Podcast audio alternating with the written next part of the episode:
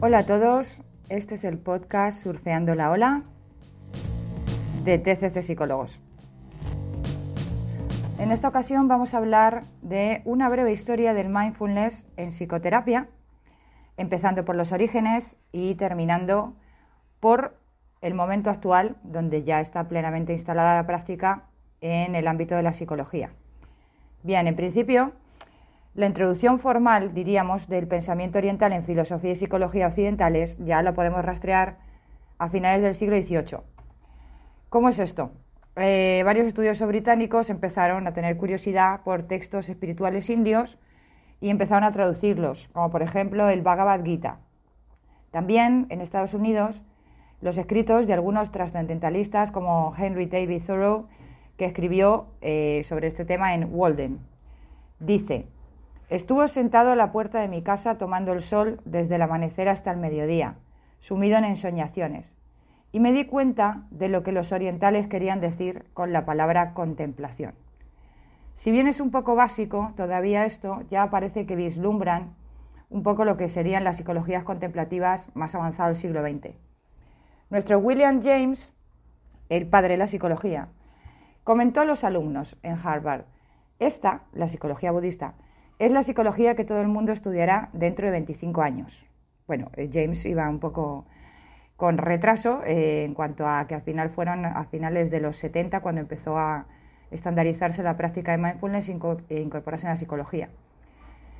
Aquí tenemos también a eh, nuestro querido psicoanálisis, sarcástico. El campo del psicoanálisis también había flirteado un poco con la psicología budista durante bastante tiempo. En 1930 Freud intercambió cartas con un amigo en las que afirmaba que la filosofía oriental le era ajena. Decía, más allá de los límites de su naturaleza, lo que no le impidió escribir en el malestar de la cultura que el sentimiento oceánico, pongámoslo entre comillas, en la meditación, era una experiencia esencialmente regresiva. Bueno, Freud, tú y tus cosas. Franz Alexander, incidió en la cuestión también con un artículo titulado Buddhist Training as an Artificial Catatonia, la ejercitación budista como catatonia artificial. Podemos pensar lo que queramos de esto, pero bueno, yo simplemente lo cito porque sucedió. Otros teóricos psicodinámicos eh, fueron bastante más obsequiosos, como eh, Carl Jung, el que en 1927 escribió un comentario sobre el libro tibetano de los muertos y durante toda su vida sintió una gran curiosidad por la psicología oriental y de hecho la estudió a fondo. Viajó incluso en numerosas ocasiones a Oriente para poder empaparse de culturas orientales. ¿Qué pasó después? Que vino la Segunda Guerra Mundial. Y aquí hubo un cambio. La Segunda Guerra Mundial propició que las mentes de muchísimos occidentales se abrieran a psicologías asiáticas, especialmente el budismo zen. Soma Morita, en Japón, desarrolló una terapia que llamó hospitalaria hogareña para la ansiedad, basada en el Zen, con la que alentaba a los pacientes a experimentar sus temores sin tratar de cambiarlos ni detenerlos. Eso es un, hecho ya bastante parecido a como hacemos en las terapias mindfulness. Todo esto era con personas que habían participado de la Segunda Guerra Mundial.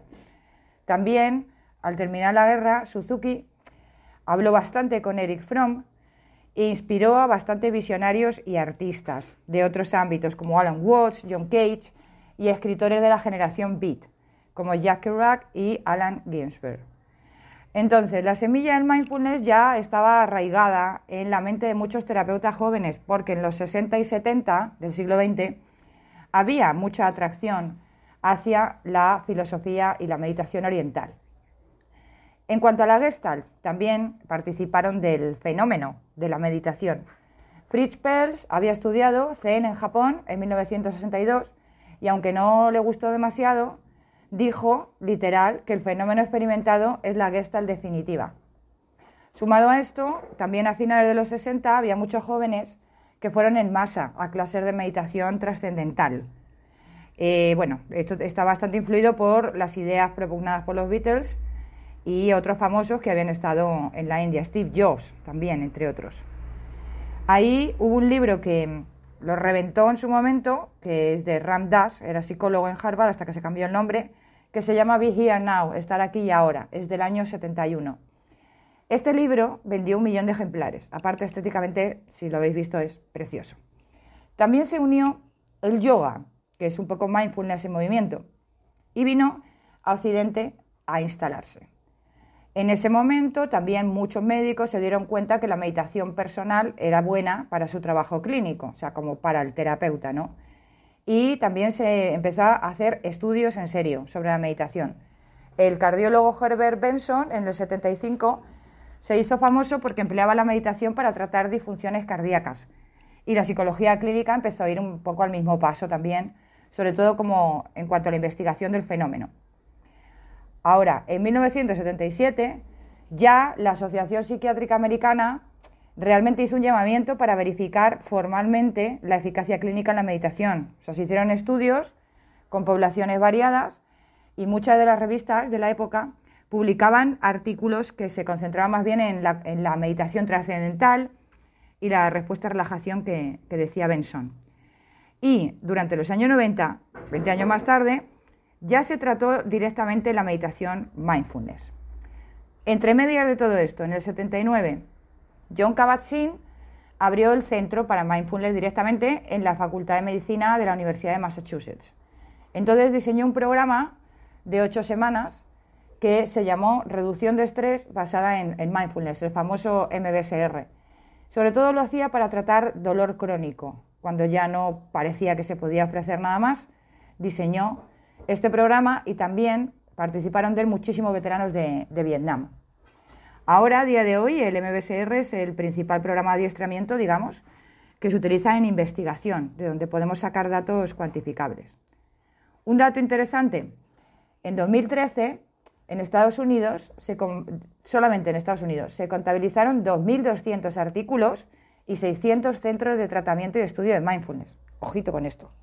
Así que ahora tenemos intervenciones estructuradas basadas en mindfulness para tratar, digamos, que todos los trastornos mentales y físicos. O sea, tenemos también posibilidad de ver ensayos controlados aleatoriamente, se hacen muchas reseñas, muchos metaanálisis y además se suma que la investigación neurobiológica también está demostrando el poder que tiene este adiestramiento de la mente para cambiar estructura y función del cerebro.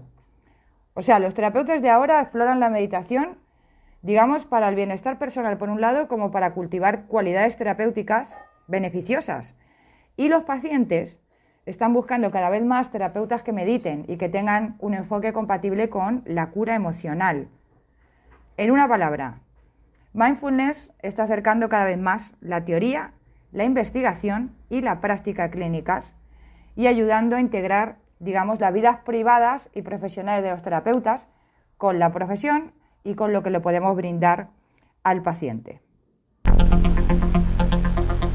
Nos vemos en el próximo episodio.